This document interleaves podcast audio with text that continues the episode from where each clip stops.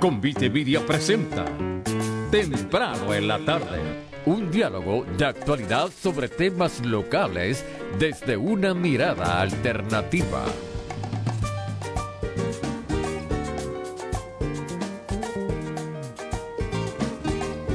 Saludos amigos y amigas, bienvenidos todos y todas a este nuevo episodio de Temprano en la tarde. Les saluda como de costumbre Gary Gutiérrez y este que les habla José Raúl Cepeda hoy transmitiendo en vivo desde el estudio WPAB en la playa de Ponce para el mundo a través de la señal del 550 en AM y el 93.1 eh, FM eh, allá en la, en la franja eh, nor, nororiental de la isla. Eh, y por supuesto en la internet para que nos oiga ya Antonio y los amigos que Manolo y los que nos oyen en ah, España. Eh, ah, este, Bernardo allá en España. también. Exacto, exacto. Eh, hoy eh, tenemos un invitado de lujo, un invitado, hace tiempo que no nos visitaba, nos tenía, nos tenía abandonados, pero ya, ya, ya, ya recibimos la visita médica. Tenemos con nosotros al doctor Ramón Rodríguez, un amigo de este espacio desde que comenzamos. Fue de los primeros. El primero. Eh, eh, fue el primero que, apoyó este proyecto hace ya seis años. Eh, llevamos seis años en el aire. Eh, y quien siempre pues ha estado en comunicación con nosotros por diversos temas e intereses compartidos. Así que hoy vamos a estar conversando con él sobre varios temas, particularmente lo que tiene que ver con el coloniaje y, y, cómo eso se está reflejando en la crisis, en la alegada crisis de salud, eh, con los, su privatización y todo lo demás. Así que si a usted le interesa el tema de la salud, no se lo puede perder. No se vaya nadie, que cuando regresemos de la pausa, temprano en la tarde, comienza. Alarmas de Ponce, fundada en 1974, brindando el servicio más completo de seguridad en todo Puerto Rico. Instalamos y damos mantenimiento a sistemas de alarmas, juegos, circuito cerrado de televisión Intercom, controles de acceso y emergencias médicas. Pregunte sobre nuestro sistema inteligente para su hogar o negocio. Llámenos al 843-2225. 843-2225. Alarmas de Ponce, dando servicio en todo Puerto Rico. Aléjate de las noticias vanas, del sensacionalismo, del amarillismo noticioso. Escucha en contexto con la periodista Perla Franco, de lunes a viernes, de 2 a 3 de la tarde por PAB 550 AM y 93.1 FM en la zona metropolitana. Infórmate de verdad. De verdad.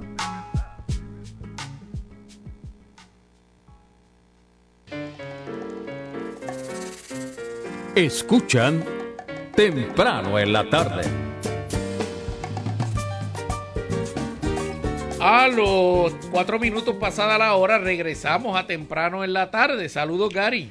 Saludos a Cepeda aquí, viviendo la colonia y sobreviviendo al imperio que en el día de ayer, se nos olvidó, eh, conmemoraba, recordaba y celebrábamos la vida de de, de, de una persona que, se, que, que nació llamándose eh, Malcolm Red y que, y que el mundo conoció como Malcolm X, ¿verdad? Eh, y ayer la familia de Malcolm X eh, comunicó en, el en la conmemoración de su, de, su, de su asesinato, ¿verdad?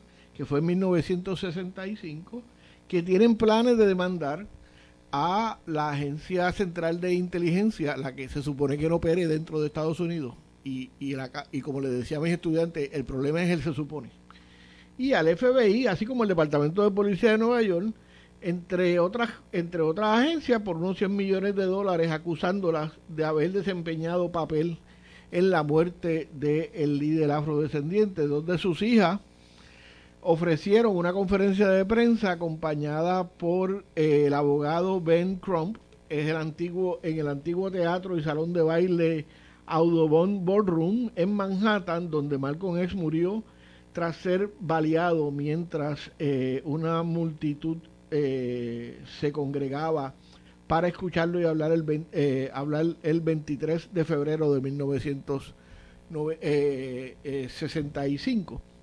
Y es interesante porque el imperio se comporta se comporta de la misma manera siempre, ¿verdad?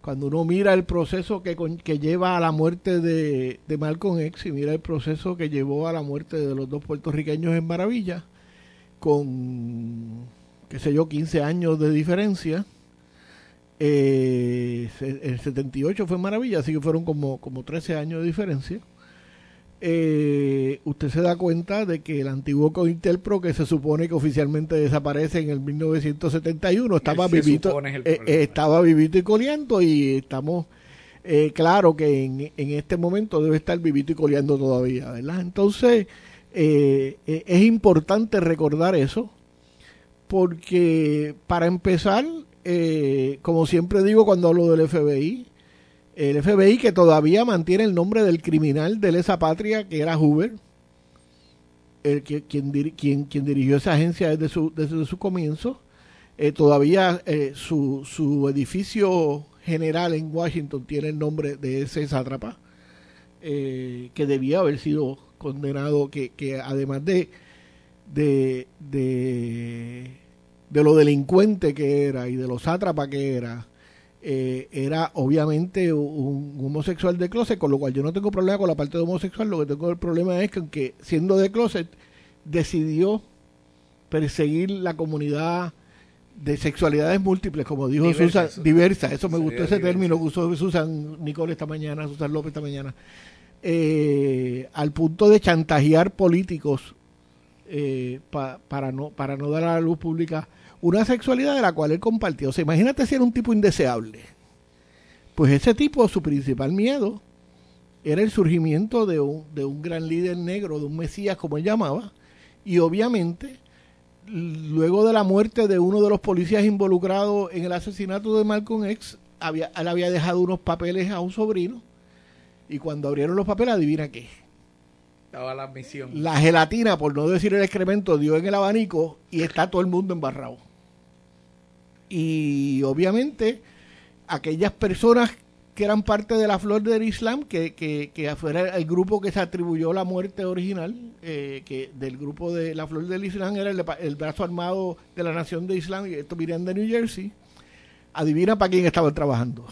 Cualquier parecido con, con Maravilla, ¿verdad? No era para la compañía, pero era para... Eh, eh, sí, y, y obviamente pues está todo el mundo embarrado en la cosa y el hombre, después que, murió de, de, cáncer, el policía, pues había dado instrucciones de que a su muerte se abrieran estos papeles y eso genera y obvia y ya desde hace unos años pues estamos claros en el rol que desempeñó tanto el FBI como la CIA como la como la, la, policía de Nueva York que fue eh, eh, el alcahuete que tiró que, que organizó ¿verdad? la cosa eh, y ayer el mundo celebraba eso, por supuesto, eh, aquí lo vimos en ninguna de las páginas de los periódicos, así que, pero, pero esas cosas nos tocan más de cerca de lo que uno piensa, ¿verdad? Porque, porque la forma en que el Estado maneja las disidencias y el disenso en Estados Unidos, pues adivine qué es lo que hace en la colonia.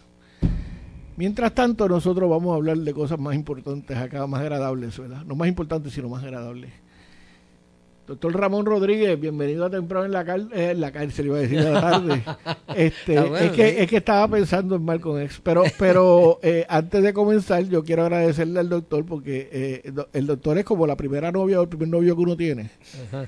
Uno nunca lo olvida, pues todavía recuerdo el día que le dije, vamos a hacer un programa de radio, pero no hay chavo, y, y sacó la chequera y, no, y nos dio el fondo, el fondo semilla que nos permitió abrir este programa, así que este programa está siempre en deuda con Ramón Rodríguez. Y hoy venimos a hablar de algo que me estuvo interesante. Él me compartió unos videos de una conferencia en la que él planteaba eh, su visión en torno al Departamento de Salud y, me pareció magistral la forma en que Irvana eh, nuestra condición colonial con, todo lo que está pasando. Ramón, bienvenido a temprano en la tarde. Gracias, gracias Cepeda y Gary. Eh, este, este foro es bien importante, bien importante porque desde aquí se puede, ¿verdad? Llevar conocimiento de muchos temas. Y, y, el problema de la salud en Puerto Rico, este, eh, yo le decía en, allá en la Escuela Graduada de Salud Pública, donde estuve la pasada semana en un foro, eh, número uno, que en Puerto Rico no hay sistema de salud. O sea, no estamos hablando de que hay un sistema, no, aquí esto es como el agua bendita. Tú sabes que en las iglesias, por lo menos en las católicas, cuando tú entras, hay una pilita y, hay agua bendita ahí. Pues el sistema, el supuesto sistema de salud de Puerto Rico está como la pilita esa que todo el mundo le mete el dedo. Y así, y, y, esa es la realidad de este, de este desastre que tenemos como sistema de salud. Primeramente, nosotros dependemos, somos un apéndice del sistema de salud de los Estados Unidos, que precisamente eh, es un sistema de salud. Bloomberg lo pone número 11, ¿verdad? En calidad 11 que, es una vergüenza para la potencia militar más grande del mundo. Pero en gastos número uno, en salud, tú sabes. Porque en, los Estados Unidos el, sistema que ellos tienen de salud es una corporación, ¿verdad? Con todas sus mafias. Entonces, ese, ese sistema de ellos, pues nos toca a nosotros por la relación colonial. O sea que ellos tienen eh, un sistema de salud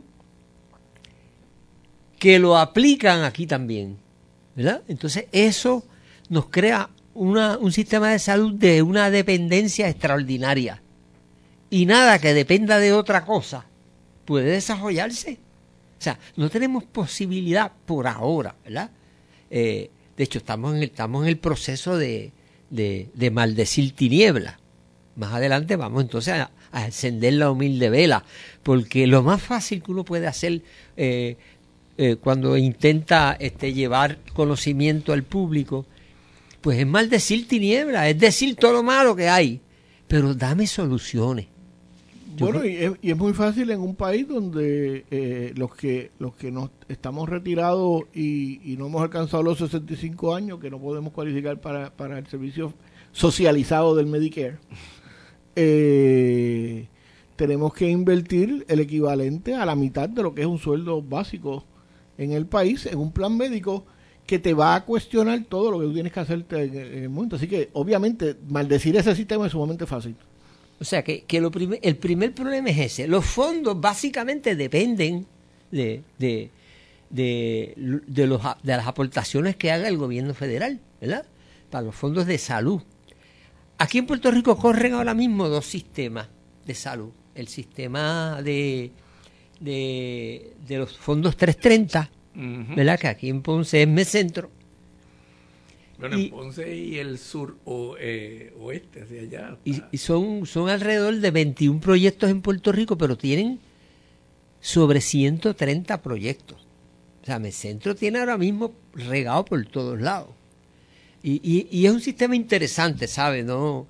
Porque eh, básicamente no hay un ganador de fondos, ¿verdad? Como los otros sistemas privados. Y ellos tienen la posibilidad y la habilidad de invertir en servicio. Entonces, Sí, porque entiendo que son por, por la creación eh, legislativa federal, no, no pueden generar ganancias, así que todo hay que reinvertirlo. Entonces eso ha provocado que que haya un boom en esos servicios que obviamente no ocurría antes. bueno, que, pasó en las universidades con las primeras becas básicas allá en el 70 y en el 80. Por eso es que se crearon los monstruos de la universidad que hay en Puerto Rico. Entonces tú tienes una pelea ahora entre, entre el Departamento de Salud y los fondos 330. Yo fui director médico en Culebra y es un fondo 330. Ahora mismo tú vas a Culebra y está el Departamento de Salud y, y los fondos 330, aparte en una población que no llega a 2.000 personas dos sistemas de salud porque pelearon. O sea, eso no tiene ningún sentido. los fondos no llegan, entonces, o sea, 330 es un fondo y lo que llega a salud que va para los planes médicos es otra historia. Es otra historia, exacto. fíjate que, que eh, eh, eso es lo primero, esa dispersión que crean, esa división, porque hay un problema de dependencia, de coloniaje en salud. Esa es la realidad. O sea, nosotros, eh, digo, yo estoy hablando de los problemas de salud, pero podemos hablar lo mismo que estamos diciendo aquí de todos los problemas de educación, de, agricultura, de alimentación, etcétera, etcétera. O sea, todos los problemas de este país tienen una afinidad terrible con el problema colonial. Son los 15 minutos pasada la hora. Vamos a hacer la primera pausa. Cuando regresemos, seguimos conversando eh, con el doctor Ramón Rodríguez eh, sobre no solo eh, esa relación de, de coloniaje, privatización, sino cómo eso después trae otras consecuencias, entre ellas fugas de profesionales y, y, limitación en los accesos que Gary ya lo mencionó. O sea, pero esas son las consecuencias de los síntomas. La enfermedad parece que es más grave. De eso, cuando regresemos de la pausa, en temprano en la tarde. No importa en qué parte del mundo te encuentras, Librería El Candil está a tu alcance. Entra a libreriaelcandil.com y conoce nuestra variedad de libros. Pero si estás cerca, visítanos en Ponce, calle Unión, esquina Sol, y comprueba que somos más que una librería. Abrimos lunes a sábado de 10 a 5, domingos 12 a 4. Síguenos en Facebook para las actividades de cada semana. Librería El Candil, un mundo de libros, café, música, vinos y buena compañía. Te habla Gary Gutiérrez y vengo a decirte que tu espera terminó. Respetando el distanciamiento físico, el crocante chuletón, la jugosa pechuga pastelada y el legendario tres leches de El Paraíso Fonda Criolla Igual te esperan en Plaza San Cristóbal del Coto Laurel, justo a la salida 95 de la autopista Luisa Ferré. Ahora, como la cosa no está fácil, además de la carta regular, el chef Luis Alberto te brega con especiales de almuerzo y con una bandeja familiar. Así que, en tiempos de pandemia, si lo tuyo es lo criollo, tu para paraíso está en el paraíso Funda Criolla Ival 787-842-0076. Los domingos desde las 10 de la mañana. Siempre los domingos. Un solo día, una sola emisora. Ahora, desde las 10 de la mañana a 2 de la tarde. Siempre los domingos internacional por WPAB 550 para todo Puerto Rico.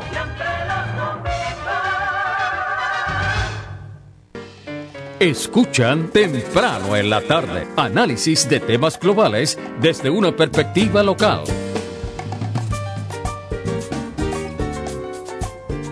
A los 18 minutos pasada la hora regresamos a temprano en la tarde, eh, hoy conversando con el doctor Ramón Rodríguez sobre eh, ese, ese mal llamado sistema de salud eh, que nos decía en el primer segmento que en realidad son eh, dos esquemas, porque no le, ah, usando lo que él, lo que él que no pueden llamársele sistema. Uno, el de servicio directo y de, y, de, y de pago que llega directo a estas organizaciones comunitarias que se llaman los 330, que son los antiguos CDT y que ahora son pequeños GD regionales eh, porque hablamos de Metcentro, pero no, lejos de aquí está Migran, que llega hasta Mayagüez. O sea, es otro, es otra versión. Eh, y entonces en paralelo. ¿Castañel? Ah, sí, por eso por todos lados hay uno de ellos. Eh, y en paralelo, pues llegan otros fondos, que es lo que, lo que el gobierno ha decidido pasarle a los planes médicos, para que los planes médicos los administren, con la consecuencia que eso tiene, de que, y que me corría el doctor, casi una tercera parte de esos fondos se queda en los sueldos de los altos ejecutivos y no llega a servicio al cliente. A ver si entiendo, el dinero federal viene o viene asignado a estas empresas privadas que son tienen que ser de base comunitaria, que son los 330, ¿verdad? Este, o, o vienen directamente al, al, Estado para que el Estado entonces le pague a las privatizadoras el, la tarjeta de salud. Así es que funciona sí, eso. Sí, el de, eso es lo que estamos hablando. Eso es lo que estamos hablando. Mira, entonces Mira, qué cosa interesante. Eh, una dificultad grande para tú desarrollar un sistema de salud integral público, que es lo que nosotros vamos a proponer, ¿verdad? Están los carteles de la salud.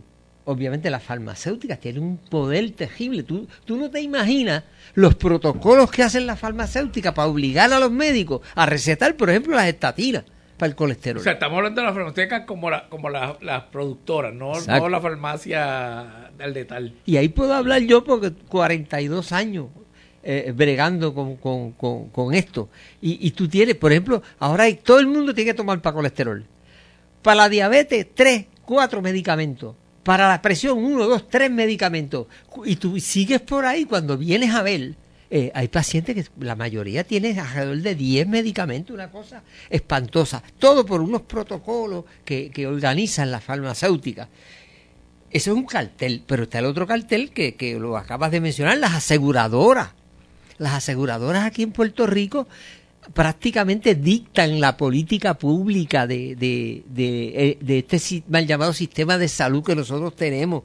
Y tú no te imaginas las veces que yo eh, eh, he tenido que, que, que javiar con los planes médicos. Yo le decía a una representante de un plan médico, mira, ustedes están como la, la canción de Rubén Blades. Cuando me aprendí todas las respuestas, me cambiaron todas las preguntas. O sea, eso, eso, es, eso es así. Entonces ya los médicos no se reúnen para, para eh, educación continua, ahora los médicos se reúnen para, para que los planes te digan cómo hay que mejorar esto y esto y esto para que ellos tengan más acceso a los fondos. en vez de enseñarte a cómo manejar un tumor, tienes que ir a, talleres de cómo manejar a, la aseguradora y, y, eh. y, y, los, y, los, y los dependencias de la aseguradora, porque nos ha dicho el amigo licenciado Cintrón que los farmacéuticos tienen como dos o tres estructuras de, de, quién decide lo que va a hacer, cómo, va a cobrar y este tipo de cosas. Así que imagino que por ahí va la cosa. Otra, otro problema que nosotros tenemos. Mira, aquí en Puerto Rico, por ejemplo, se pasó una ley para retener los médicos. Tú sabes que aquí ha habido un éxodo extraordinario en los últimos 10 años, 8 mil médicos, que es el 50% de los médicos se han ido de aquí. Vete a buscar una cita. Vete a buscar una cita para que tú veas qué problema tú tienes escuchando la, ponencia que, que, nos enviaste, que, generó esta visita, eh, me estuvo algo curioso, porque me dices que tú como médico primario, médico de familia, ¿verdad? Médico, médico primario, tú, tú te has tenido que convertir en, en, en ortopeda, en, en, en urólogo, en todo ese tipo de cosas, porque el paciente que te llega, tú lo refieres y entonces tiene una cita para de aquí a nueve meses. Entonces, pues obviamente tienes que, que, manejar. Y eso me acuerda una una experiencia que yo tuve en República Dominicana. Yo estuve yendo a, yo estuve, yo asistí a hacer un trabajo de fotografía, a documentar un, una, una fundación que, que, el ejército de Japón, digo que le, que le estoy, eh, que, que, el, que el gobierno de Japón había donado a la República Dominicana una clínica gastro, gastroenteróloga, gastroenterología, eso, eso, eso. Y yo recuerdo que yo llegué, este cuento yo creo que lo he hecho aquí antes, pero yo llegué allí a las siete y media de la mañana allá habían dos mil personas en aquel edificio.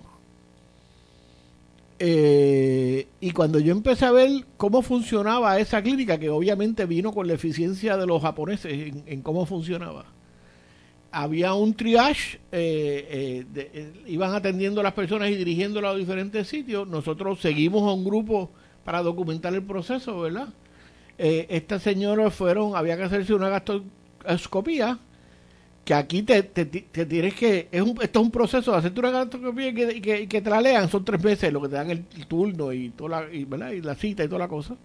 Allí simplemente te envían a otra oficina donde te llenan los papeles allí mismo, te pasan a otro salón, te hacen el estudio de la gastroscopía allí mismo y regresas a donde el médico con la con, con, con, con la con la y, y a las 12 del día, una de la tarde, la persona va para su casa con ya diagnosticado, con, con, con, con, todas las pruebas hechas y con, y con las recomendaciones que tenga que seguir.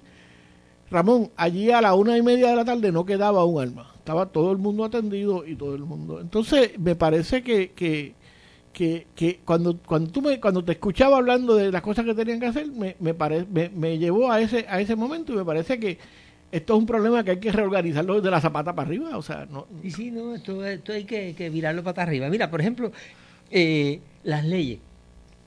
Aquí eh, la legislatura de Puerto Rico pasó una ley eh, para que para retener los médicos que solamente se le cobrara el 4%, ¿verdad? Yo siempre pensé que eso, eso desde mi punto de vista, era un privilegio. pero, y pensé, mira, si a los médicos le cobras el 10%, yo a veces he llegado a pagar el 37% de la ganancia al gobierno. Pero si tú le asumo que no te cogiste la ley 22. No, no. Entonces, este, eh, ese es por un lado. Y vino la Junta Control Fiscal y eliminó eso. Dijo que no, eso era un gasto extraordinario. Pero si los médicos se organizan para ir contra las aseguradoras, le aplica al gobierno federal la ley Rico Aquí en una ocasión por poco se llaman preso a, a, Ramos, que era el presidente del Colegio de Médicos de Puerto Rico. O sea que, que tenemos hasta las leyes en contra. Entonces, aquí hay una dispersión. Este, este concepto es interesante porque en Ponce se puede explicar fácilmente. tú tienes en Ponce cuatro hospitales, ¿verdad? La lógica del ser humano a mí me dice que por qué tú tienes que tener en, en los cuatro hospitales cuatro servicios de medicina interna, cuatro servicios de pediatría, Claro. cuatro servicios de cirugía, cuatro servicios de ginecobstetricia, compitiendo unos con otros. compitiendo unos con otros porque son negocios. ¿Por qué tú no dedicas un hospital a pediatría, el otro a medicina interna, el otro a cirugía? el- o sea, eso es lo que te Yo- dice la, yo la no he lógica. viajado mucho, pero eso es lo que yo he visto en otros países. Claro. Acuérdate una cosa. yo- Nosotros estamos proponiendo un sistema de salud integral gratuito y público. Pero tú no tienes que ser un país socialista para eso si Japón lo tiene, Alemania lo tiene, Canadá lo tiene. O sea, la inmensa mayoría de los países occidentales y países en desarrollo tienen un sistema de salud integral público donde la medicina es de gratis y es, y es, y es igual para todo el mundo. Pero aquí esa dispersión es terrible y otro problema que nosotros tenemos como país, nosotros somos conejillos de India. Aquí se ha probado todo. Y todo es todo, desde mosquitos, vacunas, medicamentos. Mira, lo último que me enteré que me dio muchísimo coraje, aquí se probó Coca-Cola cero. Una empresa privada, el gobierno de Estados Unidos le permitió que probara con los puertorriqueños. Y en ese año de prueba resultó que tenía un cancerígeno y se eliminó ese, ese tipo de refresco y se, y se re, eh, Sí, se reformuló. se reformuló y entonces que es el que está ahora. Pero se probó primero con nosotros. O sea, ¿cómo es, cómo es posible que este país, porque ellos tienen impunidad aquí, aquí se probó, todo el mundo sabe, la gente naranja, ¿ah? Aquí las cenizas están matando este país, las cenizas de Guayama, y lo que hace es que los premian. Este es un país donde se probó, inclusive se puso en el agua de beber, se puso anticonceptivo. Se lo bebieron viejos, mujeres, niños. Eh, eh, Es interesante porque eso no es solo con Puerto Rico. eh, eh, estamos hablando de Marco en este programa y, y, y la- las comunidades afrodescendientes en Estados Unidos han sido, han sido víctimas de lo mismo. eh, Panamá fue víctima de lo mismo. Guatemala fue víctima de lo mismo donde, donde compañías Con la sífilis, ¿sí? Sí, se- o sea, se, se, se, se ocupan de... Y, y obviamente para un sistema que está hecho para eventualmente protegerle la salud al blanco y al rico, ¿verdad? Porque eh, es un sistema racista y clasista. sí. Y, y, o sea, un sistema de privilegio.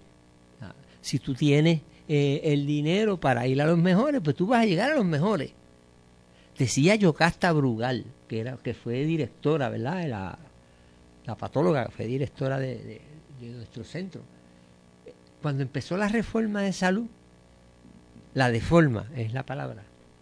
Ella dijo, yo nunca había visto tanto muerto sano. Y eso me impresionó porque Estás hablando de la directora del Instituto de Patología de, de Forense. la que fue exacto.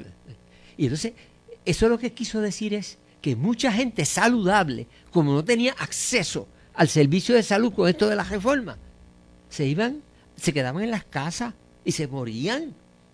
Y eso es una realidad. La, la gente que tiene reforma es un desastre. O sea, tú llamas a una oficina privada, de los pocos médicos especialistas que cogen reforma, te van a dar la cita para un año, dos años, sin, sin, sin empacho, sin ningún empacho. El mismo sistema que Bueno, se llena pero- la boca no- diciendo que, que tienes que hacerte las pruebas a tiempo y para que no, ¿verdad? Perdóname. Sí, no, no, que no hay que tener una especialidad extraña. Eh, yo llevo, creo que desde noviembre, noviembre, por ahí, buscando una cita con un oftalmólogo y las gestiones que he hecho han sido infructuosas. Primero porque no contestan los teléfonos, porque tienen la- la- las agendas llenas y gente, amistades mías que sí han conseguido, es para cuatro meses, no para ahora. Con plan privado. Con plan privado. Que en una yo dije, bueno, tendré que ir allí en persona, en uno de ellos donde ya yo tengo récord, ir, hacer el viaje, ir, pagar el parking, pa- simplemente para que me den una cita, porque no contestan los números. Y cuando indago siempre me dicen, es que las agendas están llenas, no estamos ya cogiendo llamadas para que no nos sigan llenando por ahí. O sea, están llenas a cuatro, a cinco meses, a seis Hasta meses. los optómetras te dan cita para tres y cuatro meses. Mira, son los 30 minutos pasada la hora, vámonos a la pausa. Eh, pero eso me, me llama la atención porque entonces no hay los servicios, pero se siguen yendo los médicos porque aquí tampoco hay las oportunidades para establecer eh, centros de salud. De eso, cuando regresemos de la pausa, en temprano en la tarde. Aquí WPAB 550 Ponce. Transmitiendo para todo el mundo por el 550 en la banda AM 93.1 FM y PAB550.com por la internet. Caribe Coop, la cooperativa del sur, presenta Un Minuto en las Noticias. Buenas tardes, se les habla Susan López y esto es Un Minuto en las Noticias. 1.215 maestras y maestros transitorios del Departamento de Educación recibieron su permanencia. Sin embargo, aún quedan 2.000 educadores transitorios, según informó el secretario del Departamento de Educación, L.C. Ramos Párez, quien estuvo entregando las permanencias junto al gobernador Pedro Pierluisi. 46 meses de cárcel y tres años de libertad supervisada para el empresario Mario Villegas Vargas por cargos de conspiración para someter sobornos con fondos federales y recibir comisiones ilegales. Así lo sentenció el juez federal Francisco Besosa, a lo que expresó en el memorándum de sentencia. Esto es para enviar un fuerte mensaje disuasivo a los dueños de negocios como el señor Villegas, que han establecido acuerdos secretos de beneficio mutuo con funcionarios que los ciudadanos de Puerto Rico ha encomendado con un cargo público público.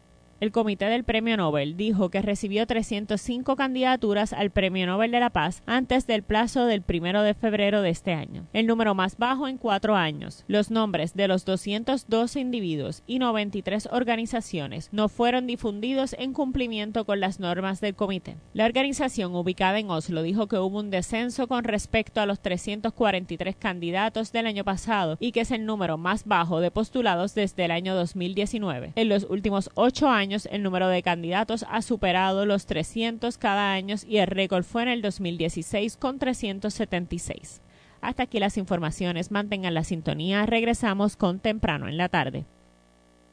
Un minuto en las noticias. Llegó a ustedes como cortesía de Caribe Coop, la cooperativa del sur, con sucursales en Guayanilla y Ponce. Teléfono 835-2480. ¿Quién inventó la imprenta? El invento de la imprenta se le atribuye al alemán Johannes Gutenberg. En Ponce, Print Plus es más que una imprenta. Print Plus, más que una imprenta, con rótulos, bordados, tarjetas de presentación, flyers, banners, brochures, Print Plus. Reparamos su rótulo. Llámanos sin compromiso para hacerle su cotización. Ciertas restricciones aplican. Print Plus, localizados en el Tuque Industrial Park, cerca de Sesco en Ponce. Print Plus, 787-290-2164. 290-2164. Print Plus, nuestra calidad nos distingue. Manténgase informado con WPAB 550, con noticias cada hora a partir de las 6 y 30 de la mañana, de lunes a viernes, desde nuestro departamento de noticias con Perla Franco, Charlie Maldonado. Susan López.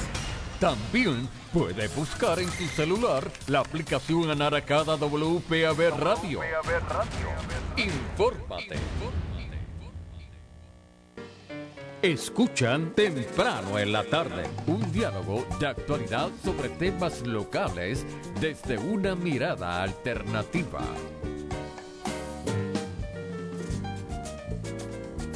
A los 34 minutos pasada la hora regresamos a temprano en la tarde.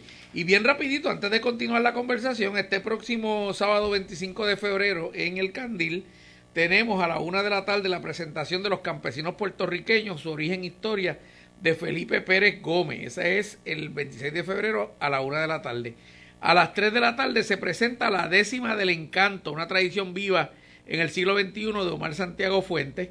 Eh, así que esos amigos que les gustan la, la, la, las competencias de trovadores Ah. y todo eso. Vicky Cerame, que está escribiendo Ah, Victoria Cerame, que está escribiendo y, y Jesús Ortiz. Muy bien. Este Ah, no, no, pero ellos son eh, fijos allí.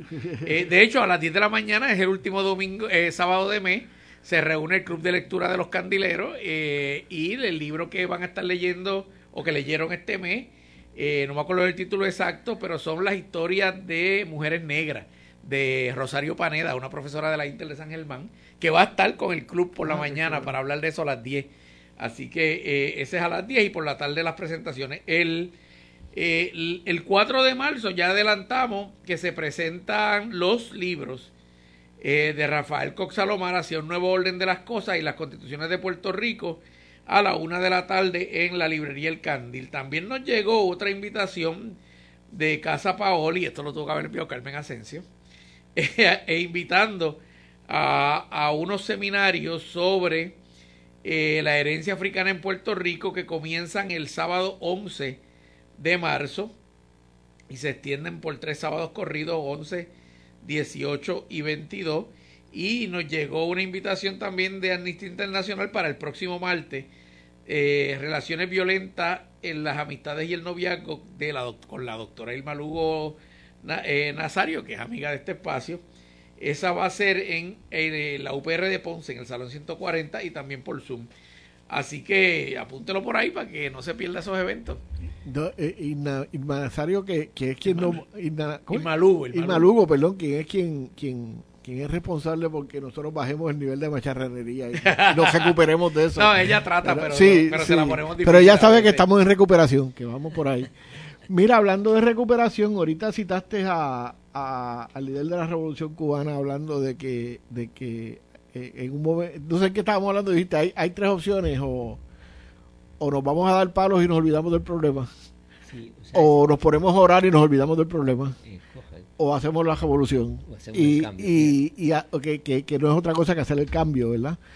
Eh, y obviamente yo creo que, que eh, seguirá discutiendo lo malo que está el sistema eh, eh, eh, es llover sobre mojado porque todo el que ha tenido que ir a comprar una aspirina a una farmacia sabe cuán malo está el sistema. Así que eso, o sea, eh, eh, ¿qué podemos hacer en un país donde los otros días yo hablaba con el, con el amigo César Pérez Luis Azaín en, en, Chubito, ahí en Bélgica, nos fuimos a comer el sancocho de Chubito los sábados. Este, y, y yo le decía, mira, yo creo que, que eh, aquí esto hay que esperar que reviente, esto hay que dejar que, que, que se- cuando nos estemos tirando tiros en la calle, pues empezar a construir desde antes, porque, porque esto obviamente, eh, eh, yo no sé hasta qué punto la- la- las opciones electorales y, y, y, ¿verdad? Y, tradicionales se- sean posibles hasta que esto no reviente.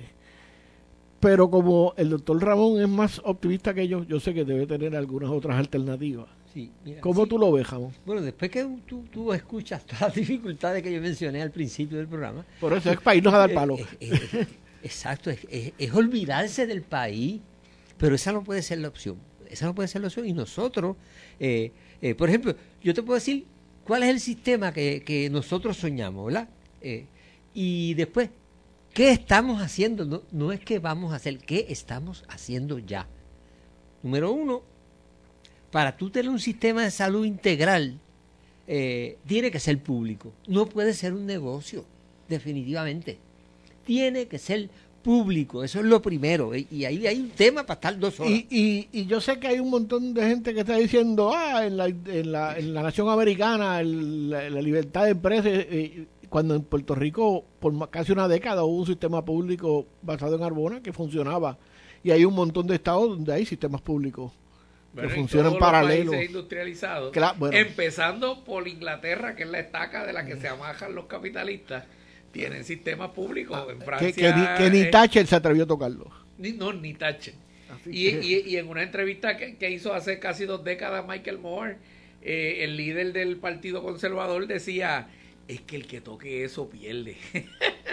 o sea, ellos están conscientes de que el pueblo británico no va a permitir que traqueteen con el Pero- sistema de salud. y, y esto nos trae un poco al coloniaje, porque también yo he visto a tromperos ser tan idiotas que dicen que, que, que no pueden, ¿cómo es? Que le dejen el seguro, que, que el gobierno saque la mano del seguro social, que no le toque como si, como si el seguro social no fuera el gobierno. ¿verdad? O sea, que ni siquiera entienden eso, eh, esa narrativa capitalista. Pero bueno, Y- y tiene que ser público. y Tiene que ser público. Y la gente dice, ah, que los privados, los privados es mejor. Esa es la mentalidad que le han creado a la Pero gente, igual, ¿verdad? Pero los ingenieros, los ingenieros de Mayagüez, que son de excelencia, de calidad en el mundo entero, salen de un sistema público. Y los médicos del recinto de ciencias médicas y los, y los trabajadores de la salud que salen de allí son de alta calidad, por eso se los jodan Y y, el se los sistema llevan. médico de veteranos, bueno o malo, pero que muchos quisieran te- tener acceso, es un sistema socializado, porque Sí. es, es- es del Es pagadero, pagado, lo paga el Tiene que ser público, tiene que ser gratuito, tiene que ser accesible, que lo, lo discutimos ahorita. tiene que verse como un derecho humano y no como un privilegio.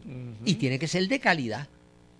En nuestra propuesta, eso tiene que surgir desde las comunidades. El sistema Albona tenía tres niveles, ¿verdad? El CDT, Hospital Regional y Centro Médico. Ese era eh, sencillamente un sistema que funcionaba bastante bien, ¿verdad? Y era público. Tú no ibas a Tricoche y te decían qué plan tú tienes, ¿no? Tú entrabas y te apuntaban y te atendían. Bueno, y a lo mejor estabas allí ocho horas esperando, pero no estabas 14 meses esperando por una cita. Es correcto. Cuatro meses Bueno, y, y- y quizás su mayor deficiencia fue que no hubo una inversión pública sustancial pa- para, para que pudiera fortalecerlo y crecerlo, ¿verdad? Porque al, final formaba un embudo. Yo tengo un, un- un compañero, un querido amigo médico de mi edad, que él dice, bueno, eh, eh, lo que pasa es que debería haber un supraterciario como centro médico, por lo menos dos más, en, en el oeste y en el sureste, para que hubiera balance, porque pues el tapón que se formaba, porque el- al final se formaba ese embudo que terminaba en centro médico. Mi nieto Que, se- que iba a decir que ahorita cuando tú mencionabas que los hospitales fueran especializados, es que el campus de centro médico, los hospitales están especializados. Sí, exacto. Y es público. Es lo único que nos queda. Y le siguen retirando fondos. Bueno, pues, eso es lo que yo sueño, o lo que soñamos los que queremos hacer un nuevo país. Ahora, nosotros estamos proponiendo desde, desde la base, eh, o sea que nosotros construimos un pequeño eh, consultorio médico en la comunidad de Guaraguao. Y lo bautizamos con el nombre de doctor Johnny Rullán, porque allí lo que aspiramos es hacer prevención y educación en salud. Porque si tú educas y haces prevención en las comunidades, tú tienes la mitad del camino gano. Y tú estás empoderando a las comunidades para que tomen en sus manos el problema de la salud. Y, y por eso se creó ese pequeño consultorio y se le puso el nombre de Johnny porque Johnny y yo tuvimos cáncer a la vez y, y- y- nos hicimos amigos y él tenía, yo estaba de director médico en Culebra, él tenía una casita allí y cuando él muere, eh, contra casi 13 años después tuvo una re- re- recaída y muere, este, el año pasado inauguramos en una escuela tomada, o sea, allí estamos, nos cogimos Res- dos rescatada es la palabra. rescatada. Y entonces, este, allí fue el artista Jesús Ortiz y hizo un, un mural hermoso ¿no? con el retrato de Johnny y puso un corazón con un EKG y al final la I- bueno, un, un espectáculo lo que hizo allí eh, Jesús Ortiz. Entonces, empezamos a hacer los talleres, las clínicas de prevención, etcétera, etcétera, etcétera. Nosotros entonces organizamos un comité eh, y en ese comité, pues yo tengo gente eh, no afiliados de Victoria Ciudadana, eh, porque dirijo una de las redes de, del PIB, etcétera, etcétera. Y tengo figuras ahí como Heriberto Marín, profesor de la escuela graduada, ¿verdad? Que nos estuvo ayudando, y tengo al doctor este, Cabanilla Fernando, que, que ha sido asesor nuestro. Entonces, de ahí surge la idea de crear una asociación de consultorios médicos comunitarios, que de hecho eh, ahora lo, vamos a reformular y va a ser la Asociación de Servicios de Salud Comunitario. Porque ya cuando tú hablas de médico, estás hablando de enfermedad. Y nosotros vamos, nos, vamos más por el área de la prevención y por el área de... Y eso, eso me lo, ese, esa observación me lo hizo el profesor Ralph Rivera la semana pasada. Pero Moncho Soto me lo había hecho porque Moncho también está en el comité. Asociación de Asociación de Servicios de Servicios Salud. Médicos, no, de Servicios de Salud Comunitario. Son los 44 minutos pasada la hora. Va- vámonos a la pausa, porque cuando regresemos al segmento final, queremos que el doctor nos cuente cuál es el, ¿verdad? Cómo es que, cómo, cómo nos describe eh, ese... ¿Cómo es el mambo? Dicen allá en la ¿Cómo es el mambo? ¿Cómo es que esto se va a, a organizar? Eso es lo próximo en temprano en la tarde. Galería Trinitaria les invita a conmemorar el octavo aniversario del fallecimiento del querido artista Moisés Castillo, ganador del segundo premio de la Bienal de Florencia, este sábado 25 de febrero en Galería Trinitaria a partir de la una de la tarde. Venga a ver una muestra de sus obras en diferentes formatos. Se estará rifando una reproducción de un flamboyán enmarcada de una obra del maestro Moisés Castillo. Los esperamos. 2980 Avenida Emilio Fagot Ponce, Galería Trinitaria, 787-259-1034. Todos pasamos por tiempos difíciles y a veces necesitamos una mano. En el bufete Manueli estamos comprometidos con tu estabilidad financiera y el desarrollo económico del país. Ofrecemos asistencia sobre préstamos estudiantiles y la ley de quiebras para que los deudores y deudoras conozcan el curso de acción más recomendable. No espere más. Llame ahora 787-848-0666 para una consulta confidencial y por un abogado o abogada. Nuestro próximo programa a las 5, Fuego Cruzado, con Ignacio Rivera y sus invitados.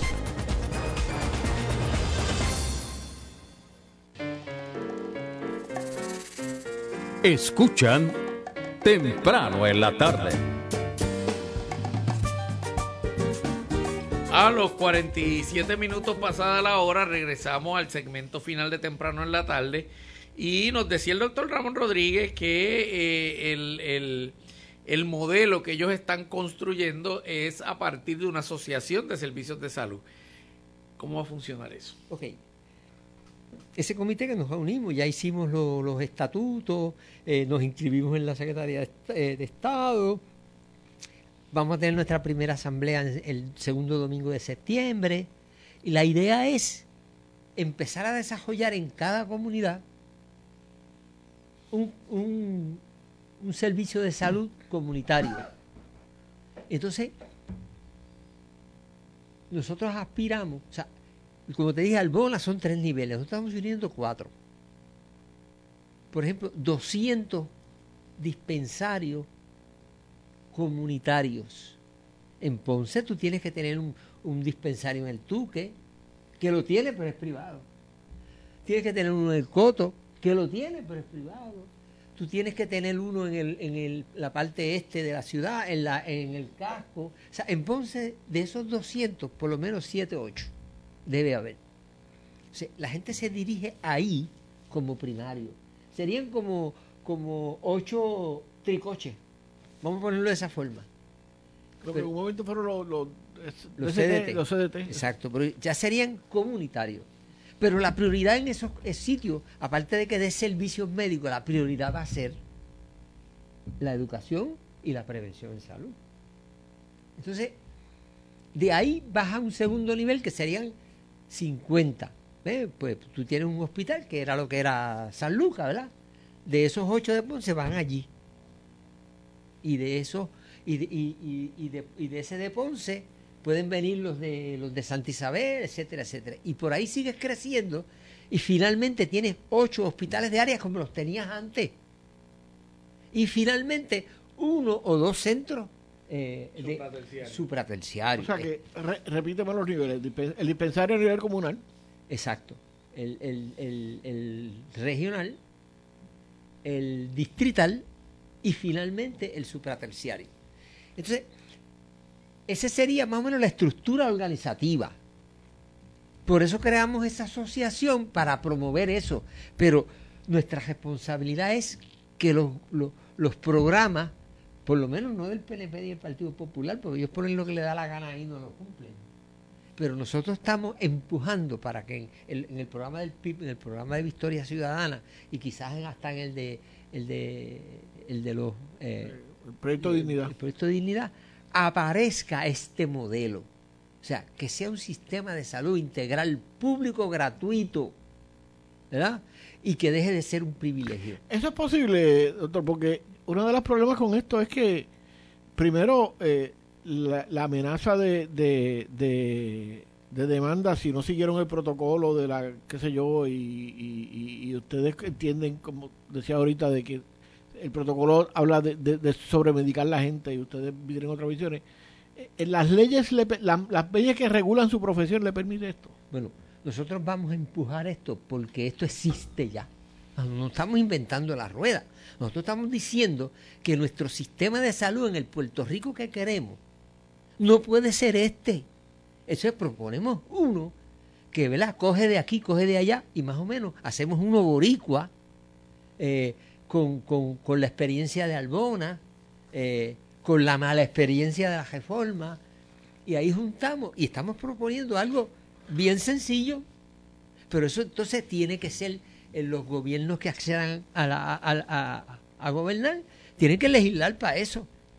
Y va a haber una, una lucha a muerte con las eh, aseguradoras que se ganan cientos de millones de dólares y no van a, a perder eso así porque sí. O sea, o sea, que usted le va a tener que explicar esto a ese montón de gente que la máquina de contar chavos de donación no los deja escuchar. Exactamente. O sea, Eh, no está fácil la vida, puta. Yo no- yo- tú te imaginas, yo creo que aquí, cuando uno empieza, me decía Cabanilla, mira, mientras tú hables de, de educación y promoción de salud y prevención, no vas a tener ningún problema. Cuando empieces a hablar de tratamiento, le estás quitando eh, la joya bichuela a las aseguradoras y le estás Como quitando dice Ignacio a los Rivera, va a necesitar, carteles, va a necesitar escolta por para salir de aquí. Para... a, a- a la privatización del sistema, le estás quitando la vida, el oxígeno.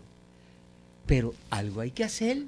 No podemos permitir que nuestros boricos se lo sigan muriendo. Ramón, todo, todo es político y todo es ideológico. Eh, y, y, y, en, y en nuestro país eh, la educación política e ideológica es terrible. Basado en tu experiencia, tú que hasta los otros días veías pacientes todos los días, todavía estás viendo pacientes en las casas. Eh, la gente entiende esto. La gente entiende, o sea, yo puedo entender que entiendan la, yo, yo creo que entienden la necesidad porque lo sufrimos todos todos y todas, ¿verdad? Pero entienden que otra, que otra medicina es posible, por llamarlo de esa manera. Eh, en un país como el nuestro, donde tres de cada cinco personas necesitan tratamiento psiquiátrico, es bien difícil. Lo que pasa es que las cosas difíciles cogen tiempo y las imposibles un poquito más. O sea, yo creo, yo sí creo que podemos empezar a construir un sistema de salud diferente. No solamente un sistema de salud, un país diferente. O sea, ¿o qué, o, o- o qué hacemos? ¿Apagamos y nos vamos? Todo. Y le dejamos esto a los grandes intereses. ¿O luchamos? Yo, Los yo médicos- estoy puesto para luchar. Los médicos jóvenes entienden esto. Uno piensa que partiendo de la realidad de esas generaciones, Sí, sí, sí. eh, por un lado uno ve una, una parte de esas poblaciones muy enajenadas pensando en musarañas y en, en cajos y, en- y en- y por otro lado ve eh, jóvenes muy comprometidos que incluso se van a la, a la agricultura a trabajar contra viento y marea. Este, los, joven- los médicos jóvenes, los que se están graduando ahora, entienden eso. Mira, ahora mismo hay un montón de médicos jóvenes por ahí haciendo podcasts y, propuestas interesantísimas. En el comité que yo tengo, ese comité que estamos desarrollando eh, este proyecto, eh, tengo un muchacho que lo que tiene son como 28 años y se tiene una maestría en salud pública y trabaja en la escuela de salud pública. Tengo a mi hijo que es un médico joven. Y si tú los ves proponiendo y discutiendo y planteando cosas, tú te quedas es- espantado. O sea, sí hay. Aquí hay por debajo, como las hormigas, como de- decía Calle 13, ¿verdad? Hay un montón de gente trabajando para hacer otro país. En la agricultura, en, el arte, en la cultura, en la medicina, en la educación.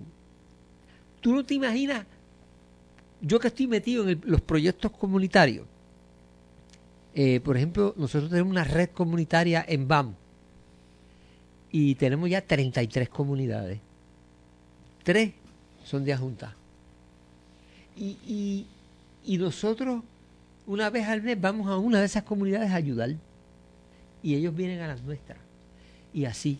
Y discutimos. eh, ¿Cómo tú lo haces? Pues yo lo hago así, así, asado. ¿Y qué tú haces? Esto y esto y esto. O sea, y ha sido enriquecedora. Después de María, aquí se han, surgido organizaciones comunitarias, cientos de organizaciones comunitarias, incluyendo la nuestra, que era el Consejo Comunitario Portugués y ahora se llama el Consejo Comunitario de la Altura, que ya no, ya no es un, barrio, ahora son nueve. incluye barrio, un barrio de Peñuela, y, incluye dos de Ajunta, y incluye seis de Ponce. Y seguimos creciendo en, en el Consejo Comunitario de la Altura. Y no te imaginas las maravillas que se hacen cuando tú unes a la gente. Además de que el proceso de tú integrar a las comunidades a organizarse es liberador increíblemente, es descolonizador. Yo te lo puedo Sí, nos decía, nos decía el Mazó que el proceso de, de- de integrar una comunidad para, para que haga su microred de, de, electricidad eh, genera una nueva comunidad con otras visiones ideológicas, con todas las visiones. Sin duda alguna, yo lo estoy viviendo. Yo lo estoy viviendo. Y tú encuentras gente, gente con unas capacidades extraordinarias que estaban encerrados en sus casas y de cantazo descubren todas sus habilidades para ayudar y cooperar en la comunidad y se liberan, se sienten otras personas alegres, contentas, se acabaron los complejos, se acaba la depresión, porque no hay mayor felicidad que tú sentir que, que tu vida tiene sentido porque lo haces por los demás. Por eso te digo, yo, a mí, yo, ese cuadro es para decir apaga y vámonos. Pero no, nosotros estamos trabajando para crear. Nosotros empezamos, ¿verdad?, con, con- un granito de arena, nuestra comunidad con nuestro pequeño consultorio.